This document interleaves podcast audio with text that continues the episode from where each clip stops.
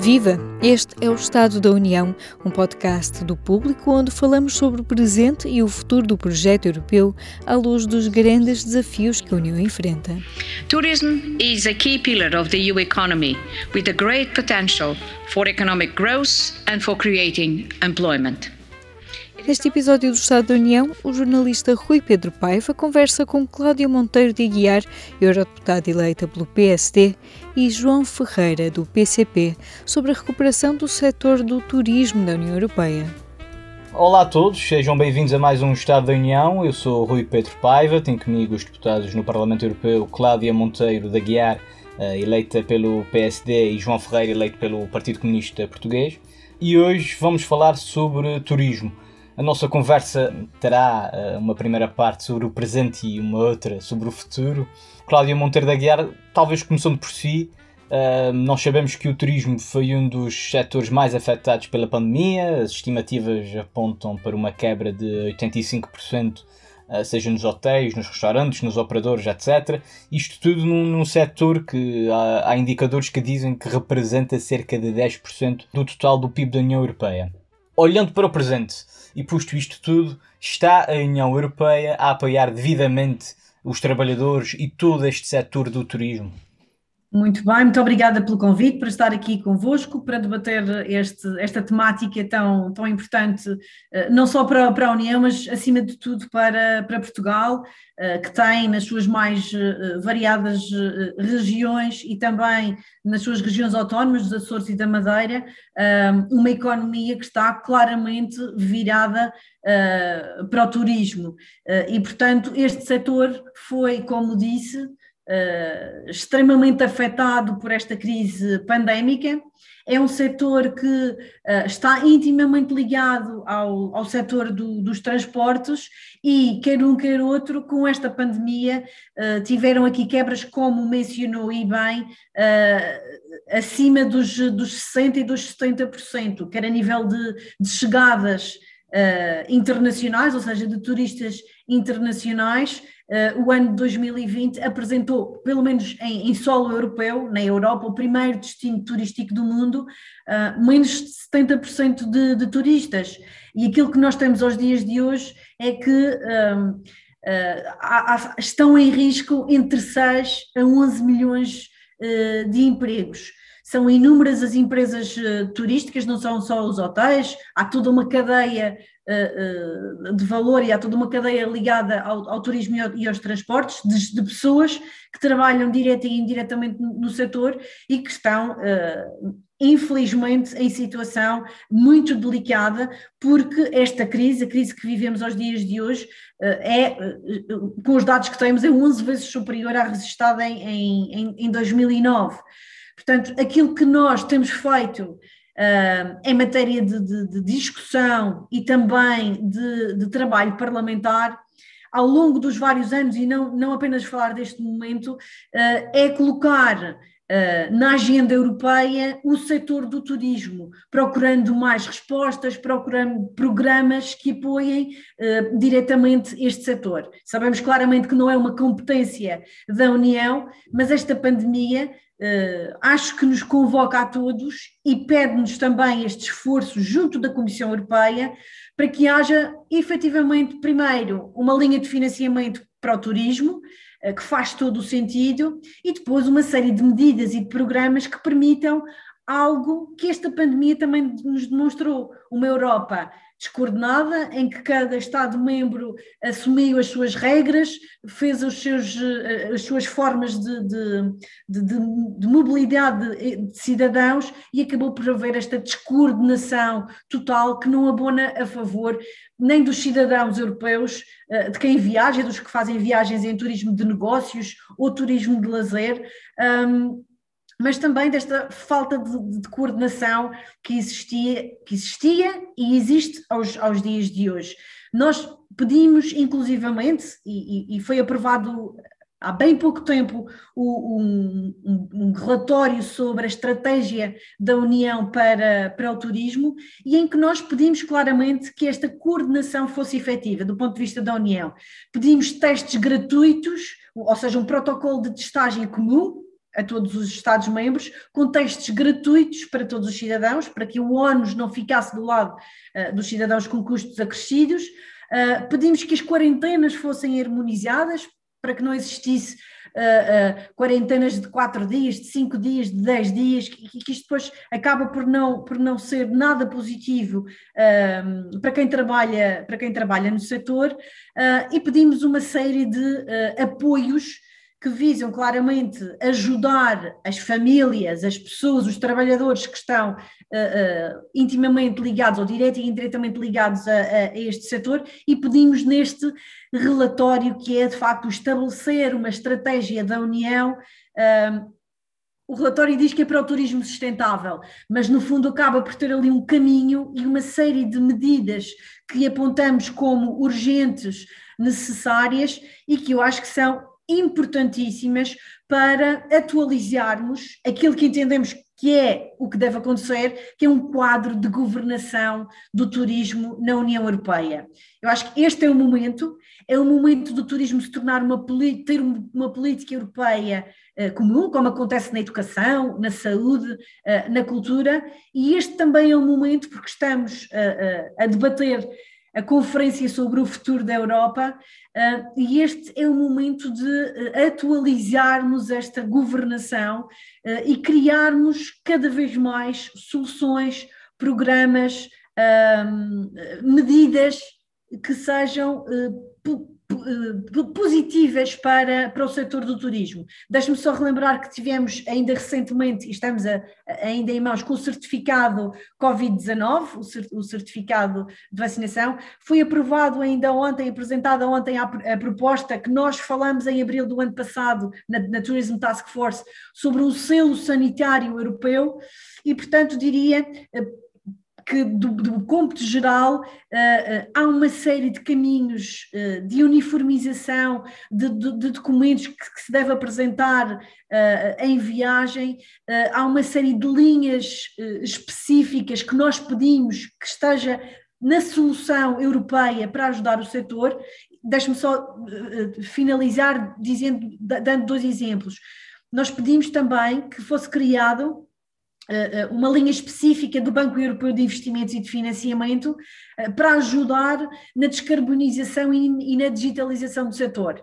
É, é facto que estamos a falar já um pouco do, do presente virado para o futuro, mas para dizer que no momento presente, perante esta crise, há uma série de caminhos que traçamos, de financiamentos específicos que pedimos, de mecanismos de atenção e de gestão de crise da União Europeia para com o turismo, para preparar também toda esta indústria uh, para o futuro, e é um, é um trabalho que temos feito. Uh, o PSD tem feito também a nível da. Um, da Tourism Task Force e na Comissão Parlamentar de Transportes e Turismo e, e, e que tem tido uh, um apoio de vários Estados-membros, de vários colegas de outros, de outros partidos também, uh, porque acreditamos que faz sentido haver esta união para o turismo. João Ferreira, a deputada Cláudia Monteiro da Guiar, tocou aqui em vários temas. Passando a bola para si, o que é que se pode fazer para apoiar este setor que está a atravessar uma das crises mais delicadas das últimas décadas? Uhum. Uhum. Sim, eu, te, eu tentaria uh, responder ao seu repto inicial, ou seja, falar primeiro do que temos uh, e depois uh, mais daquilo que queremos. É? quanto ao que temos, eu acho que a Cláudia Monteiro da Guiar fez já um retrato bastante completo do que, foi, do que é a situação deste setor, duramente golpeado eh, pelos impactos da, da pandemia. Eu talvez acrescentasse ainda assim duas ou três ideias. Portanto, nós uh, estamos a falar de um setor que, no caso de Portugal, os últimos dados antes da pandemia significava cerca de 11% do PIB, portanto, ligeiramente acima da média da, da União Europeia, e 9% do emprego. Este emprego tem características especiais, eu diria. É um emprego onde há uma, uma grande prevalência da precariedade laboral, com uma forte exposição à sazonalidade. Aliás, como de uma forma geral o setor uh, tem uma exposição muito grande ainda à sazonalidade, apesar de alguns passos que se deram em sentido contrário, positivos. Eh, e estes dois, eh, sobretudo este primeiro fator, da grande prevalência de precariedade, eh, marcou claramente aquilo que foram as, as consequências da Covid-19. Nós vimos muita gente, muitos trabalhadores do setor, lançados, como sabemos, isto não é exclusivo do turismo, a precariedade é assim uma espécie de antecâmara do desemprego.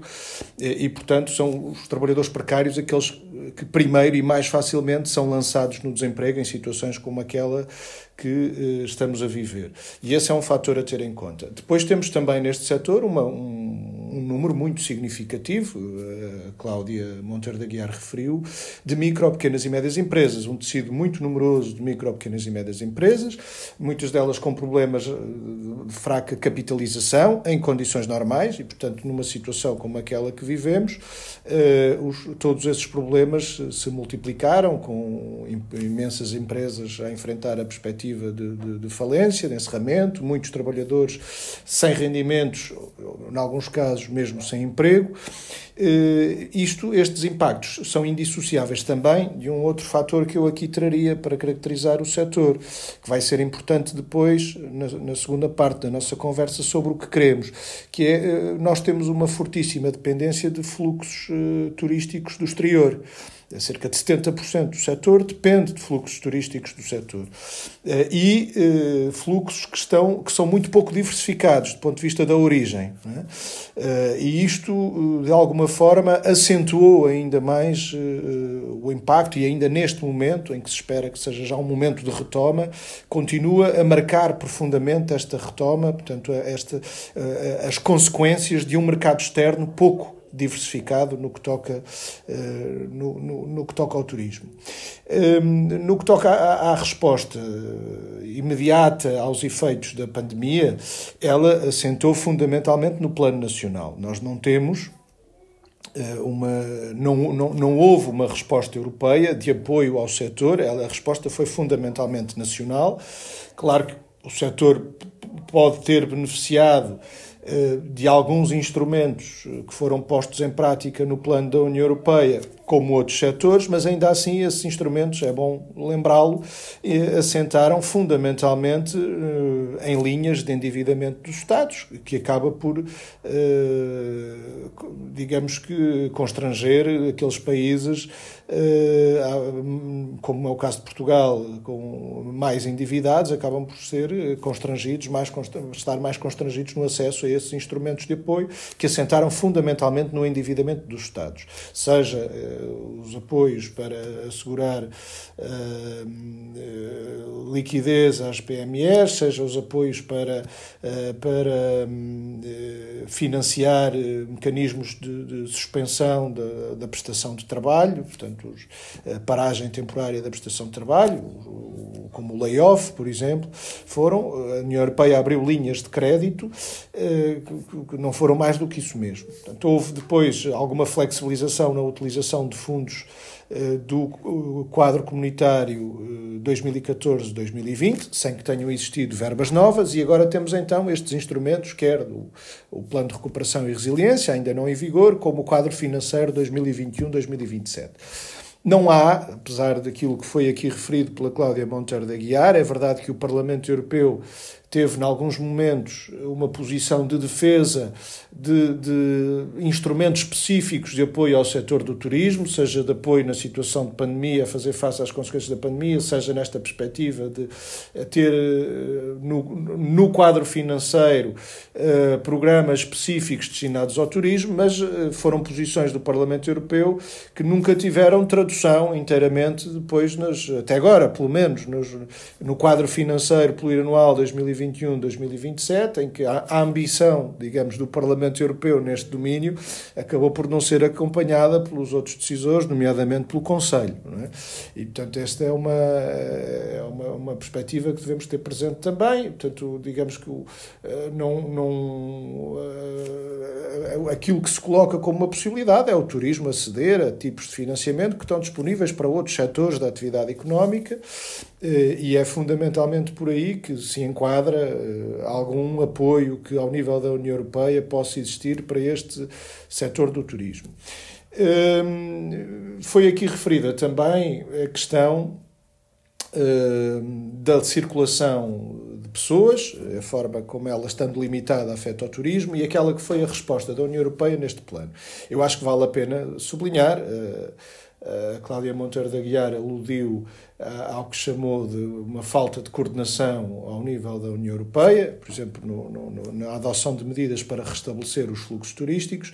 Eu creio que foi até mais do que isso. Se formos rigorosos, aquilo que nós vimos a dado passo, sobretudo no ano que passou, em 2020, foi uh, a juntar a essa falta de coordenação uh, uma autêntica uh, disputa de fluxos turísticos entre países em que não houve hesitação em até poder criar dificuldades ao vizinho se isso significasse que poderíamos nós próprios dispor de mais algum, alguma uma porção maior de, de dos fluxos turísticos que estamos a disputar. Esta foi, a, digamos que o uh, o ambiente prevalecente na União Europeia, todos nos lembramos, tudo no, ali no, no, no dialbar do verão de 2020, uh, eh, o que foi toda uma utilização das medidas de restrição à circulação em favor de interesses próprios por cada país, portanto, abdicando dessa visão coordenada e procurando, uh, sempre que possível, tirar partido, tirar vantagem da desvantagem do vizinho. É? Foi algo muito visível, sobretudo nos países em que o turismo da União Europeia, em que os países uh, têm uma maior, uma maior preponderância. Portanto, e este é, assim, em termos gerais, o, digamos que o, em termos muito gerais, o ponto de partida. Eu acho que deste ponto de partida nós retiramos algumas algumas lições sobre aquilo que é importante considerar para o futuro. Eh, eu creio que eh, o turismo terá eh, na Europa em geral, mas fundamentalmente para um país com as características de Portugal, o turismo terá inevitavelmente sempre uma importância grande. Deve ter uma importância grande. Claro que isto não apaga a necessidade de combatermos uma dependência excessiva do turismo que se instalou é verdade que nós contamos ao longo eh, dos últimos anos, antes da pandemia, de condições particularmente favoráveis, seja no plano interno, seja no plano externo, que justificaram um crescimento impetuoso do, do, do turismo. Agora, isto não pode apagar a necessidade eh, que temos de encarar de eh, combater, uma, sobretudo no que toca a algumas regiões do país, uma certa dependência excessiva do turismo. É? Já, já lá vamos a essa parte. É? Já lá vamos a essa parte. Pronto. Depois acho que temos, mesmo no que toca ao turismo, temos de combater aquela dependência excessiva que eu há pouco, que eu há pouco falava, de fluxos turísticos a partir do exterior e de um número relativamente reduzido de origens. Portanto, nós, eh, claramente, eu creio que para o futuro, e esta é uma das lições desta pandemia, nós temos que atribuir um papel estruturante ao turismo interno Uh, tem que ter um peso muito maior do que aquele que tem neste momento, deve ter um peso muito maior do que aquele que tem neste momento, seja no plano nacional, seja também ao nível da União Europeia, sendo que a nós nos interessa no plano nacional, quanto aos, ao mesmo tempo que atribuímos maior importância, e eu até diria mesmo esse peso estruturante ao turismo interno, Uh, temos também de, no plano externo, e o ponto de partida são estes 70%, e será sempre uma fatia grande, mas temos que procurar também diversificar uh, origens uh, do, dos fluxos turísticos. Eu acho que relativamente a esta componente e sobretudo no que toca uh, ao, aos, aos turistas vindos do espaço da União Europeia ou do Reino Unido. Eu deixava aqui apenas uma referência telegráfica a estes desenvolvimentos mais recentes que nomeadamente com a instituição do chamado certificado Covid, que, quanto a mim, eh, ao contrário das muitas expectativas que vi serem adiantadas relativamente ao funcionamento desse instrumento, comporta algumas razões de preocupação e até de riscos. Ou seja, nós não, neste momento está em negociação esse instrumento, mas daquilo que conhecemos dele, eu creio que há aspectos que não nos devem descansar eh, e que eh, podem converter-se eh, mais num obstáculo à desejada livre circulação, ou pelo menos a uma circulação mais fluida, mais fácil de pessoas no espaço da União Europeia, do que propriamente uh, tornar-se o facilitador uh, que muitos uh, esperam que ele possa vir a ser. podemos discutir em maior detalhe o porquê desta, desta, disto que estou a dizer. Eu faço notar, todavia, que nós dispomos neste momento, mesmo sem certificado digital, nós já dispomos neste momento no plano internacional de um regulamento sanitário aprovado no âmbito da OMS da Organização Mundial de Saúde, que prevê, eh, que lida precisamente com estes aspectos de circulação de pessoas num contexto de, eh, de, de pandemias eh, e que aponta soluções que, a meu ver, são soluções mais vantajosas do que aquelas que estão contempladas no certificado digital. O certificado digital, sob vários pontos de vista, pode ser limitativo Sim, sim. Só, só terminar com esta ideia, dou, dou, apenas um exemplo. A perspectiva de incluir nesse certificado aquelas vacinas e apenas aquelas que a União Europeia já autorizou, quando nós sabemos que hoje no mundo eh, existe um conjunto bastante mais alargado de vacinas, pode objetivamente constituir-se num fator, numa limitação a essa circulação de pessoas, sobretudo oriundas uh, do espaço fora da União Europeia, embora também da União Europeia, porque, como sabemos, há países que optaram já por licenciar vacinas que vão além do lote de, de reduzido de vacinas já autorizadas, cuja colocação no mercado já foi autorizada para, pela Agência Europeia do Medicamento.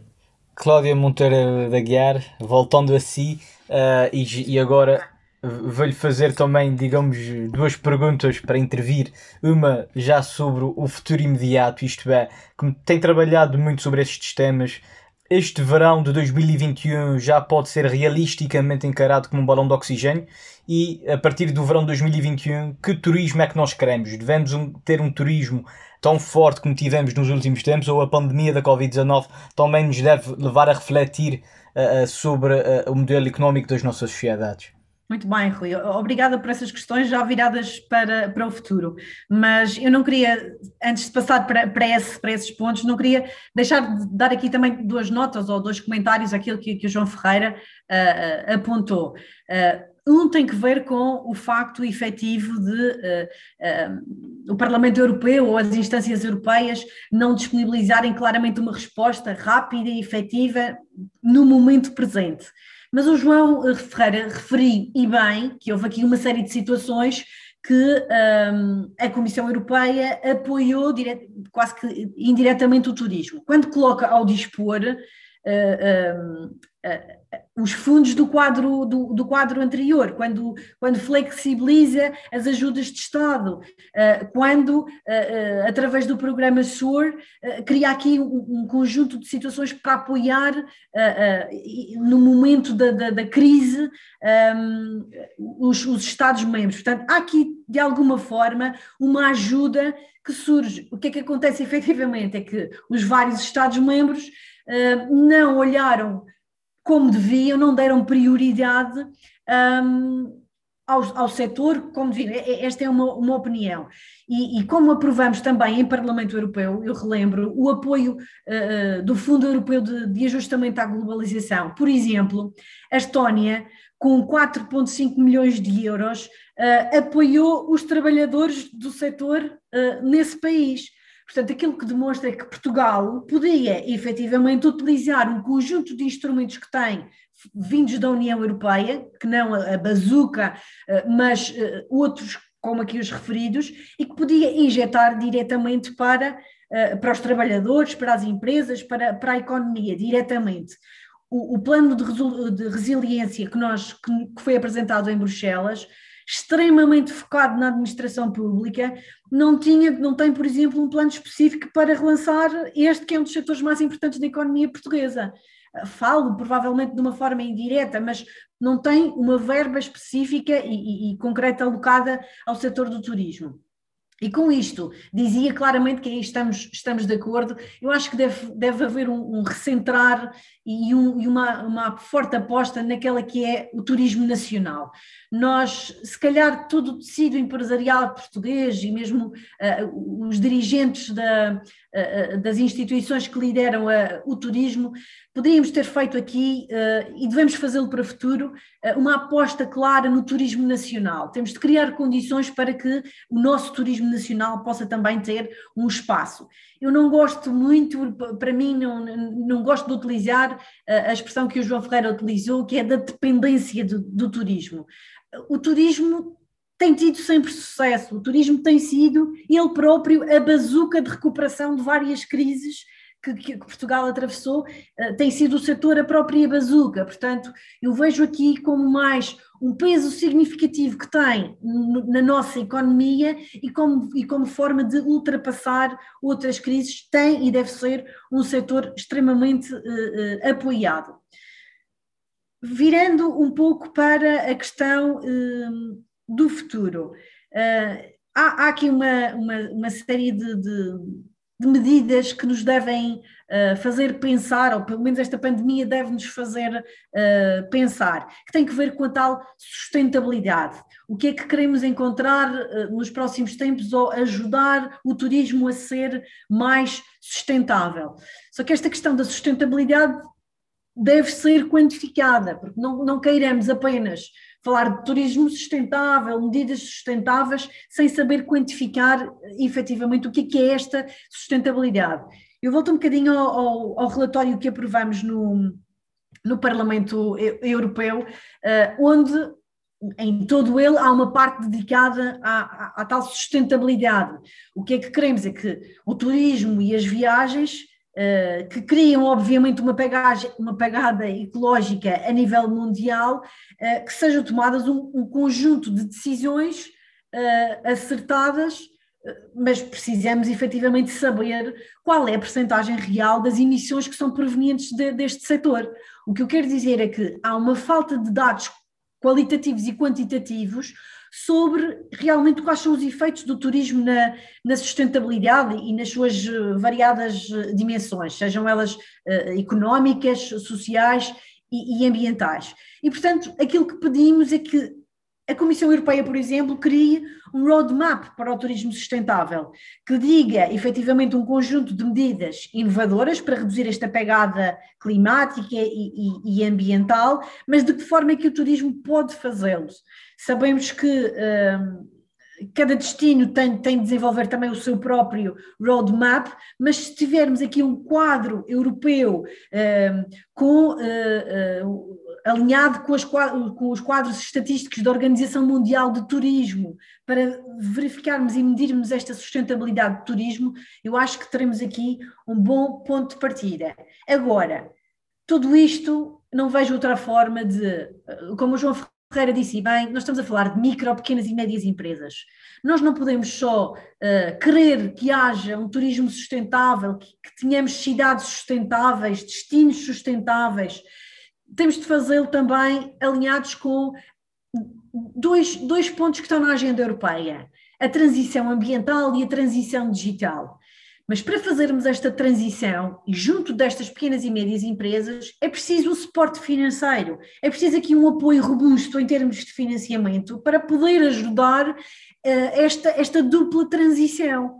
Uh, e se queremos que esta, esta pegada ecológica e ambiental, que o tratamento de resíduos, de lixo uh, seja feito, precisamos deste apoio e deste financiamento. À parte desta parte desta questão ambiental, há esta transição digital e que me leva também a falar um pouco do, do que é o futuro e qual é o investimento que deve ser feito no futuro, até para os trabalhadores que, direta e indiretamente estão ligados ao, ao, ao turismo e uh, aos transportes é preciso fazer uma forte aposta na formação. Eu acho que isto é fundamental aos dias de hoje, uma forte aposta na formação. E formação, sobretudo, para que as pessoas estejam capacitadas para esta transformação digital que está a acontecer. Eh, eh, nós não, não podemos parar o vento com as mãos e a transformação digital está a acontecer. Hoje já falamos uh, uh, de, de check-ins uh, mobile, da presença de, de, de, novas tecnologias, da introdução de gadgets, de, QR codes em, to, em, toda, em todos os restaurantes, os hotéis, nas atividades turísticas. Precisamos claramente que os trabalhadores tenham formação adequada para estas novas competências que, que, estão a surgir. E, portanto, eh, há também uma proposta que lancei dentro da, da Tourism Task Force, também na, no, no, Parlamento Europeu, para que seja criada, por exemplo, é, é uma das, das soluções, uma academia, uma plataforma online, uma, uma, academia internacional para o turismo, em que envolva universidades, uh, Estados-membros, governos, que sejam todos envolvidos, mas que haja realmente uma sinergia em termos de uh, partilha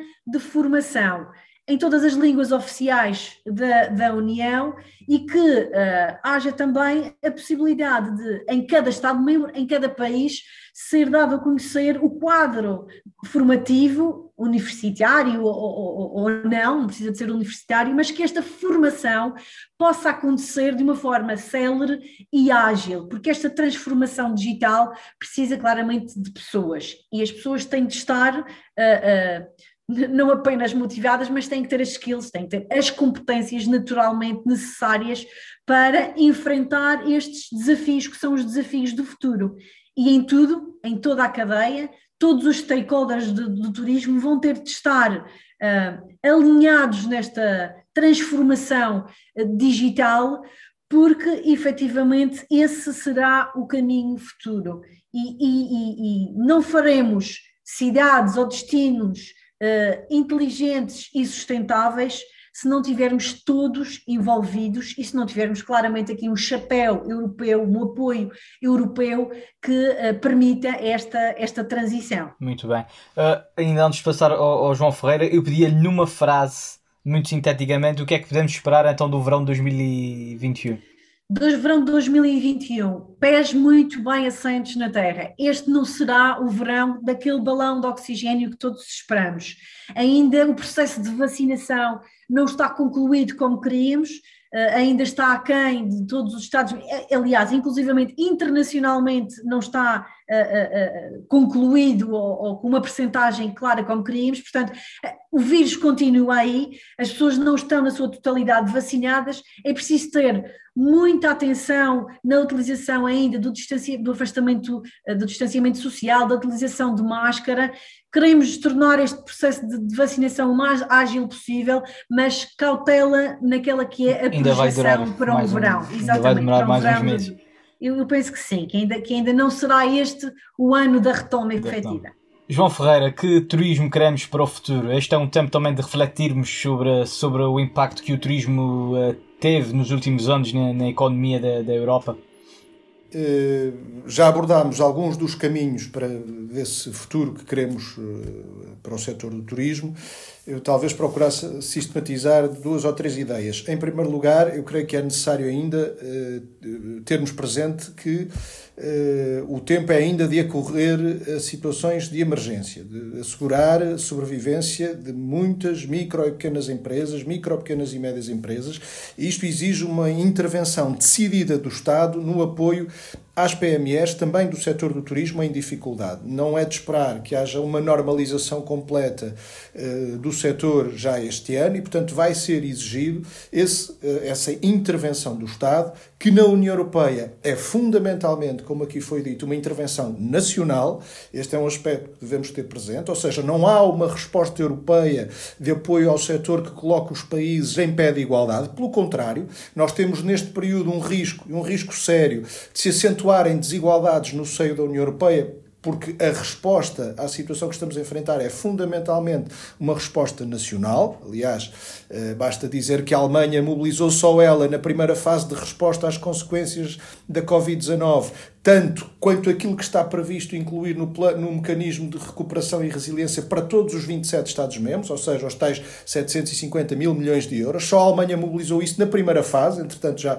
já evoluiu para outras fases, e portanto este é um período em que é, importa libertar a ação do Estado de constrangimentos pesam sobre ela, designadamente relacionados com a, eh, eh, eh, a União Europeia, o Pacto de Estabilidade e outros instrumentos associados, para este é o tempo de apoiar um amplo tecido de micro, pequenas e médias empresas, apoiá-las na sua solvabilidade, de forma a assegurar a sua sobrevivência e assegurar a transição deste período difícil.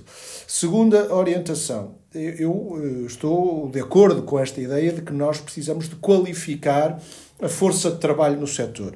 E isto nem tem a ver apenas com a questão da digitalização, terá seguramente que ver também com, a questão, com as questões da, da digitalização, mas mais do que isso. Nós temos um setor eh, que é caracterizado ainda por uma forte prevalência de mão de obra pouco qualificada, descartável, muito exposta à sazonalidade, em situações muito precárias. Esta é uma realidade que temos que alterar.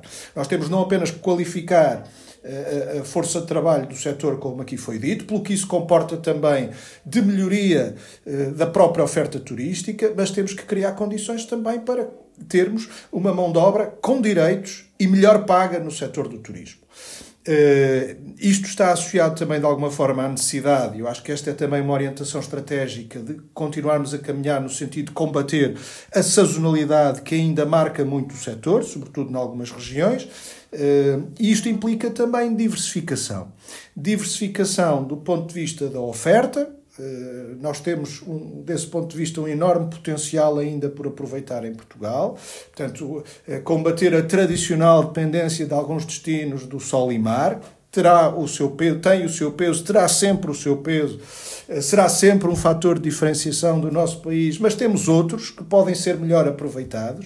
Eh, isso aconteceu em parte, ou começou a acontecer em parte nestes últimos anos, é preciso aprofundar esse, esse, esse, esse caminho, eh, neste sentido de aproveitar todo o potencial eh, do país, o seu património histórico cultural, as suas tradições. Isto pode, há um caminho ainda aqui a fazer. Depois, diversificação também do ponto de vista da, da origem dos fluxos, no que toca aos fluxos externos e assumindo uma política de incentivo, de estímulo ao turismo nacional de forma a dar o tal, a conferir-lhe o tal papel. Hoje tem um papel essencialmente eh, acessório, apendicular, ele deve ter um papel estruturante. Pronto. Estas são, assim, em resumo, algumas eh, direções que, que, que apontaria para o, para o futuro do setor, que, volto a dizer, terá sempre um peso importante eh, no nosso país. Eh, dadas as suas condições, eh, dada aquela que é também a perspectiva eh, de evolução económica, social, demográfica, no espaço em que nos inserimos para os próximos anos, é, é de esperar que o setor do turismo continue a ter um papel muito importante. Agora é necessário atacar algumas das vulnerabilidades que o setor padece e que esta pandemia veio deixar mais expostas, nomeadamente aquelas que já aqui referi. Cláudia Monteiro da Guiar, João Ferreira, muito obrigada pela vossa presença. Uh, Despeço-me até o próximo Estado da União. Obrigado. Cláudia Monteiro de Aguiar, do PST, e João Ferreira, do PCP, uma conversa moderada pelo jornalista Rui Pedro Paiva. Voltamos já a seguir ao intervalo. Viva! Este é o P24. Olá, este é o Poder Público. Sobre Carris. Este é o Vitamina P. Vamos lá? Já segue os podcasts do público? Subscreva no iTunes, Spotify ou na sua aplicação para podcasts.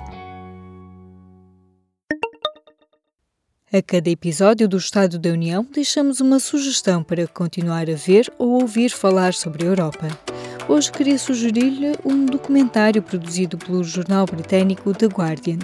Teranga é um documentário estreado em fevereiro de 2020 sobre os jovens Fatah e Yankuba, que fugiram à ditadura na Gâmbia e chegaram finalmente à Itália. Em Nápoles, enfrentam racismo e um sistema pouco amigável para migrantes. O seu refúgio a música e a dança, mais especificamente o clube noturno Teranga. Teranga is not like a normal bar whatsoever. In normal war, people are feeling great at home and then they just want some extra greatness and they go to a bar. Teranga is different. Teranga is a place we go to scrape off thinking about your dying friends in the sea, thinking about your dying friends in the desert, thinking about your imprisonment and things like that.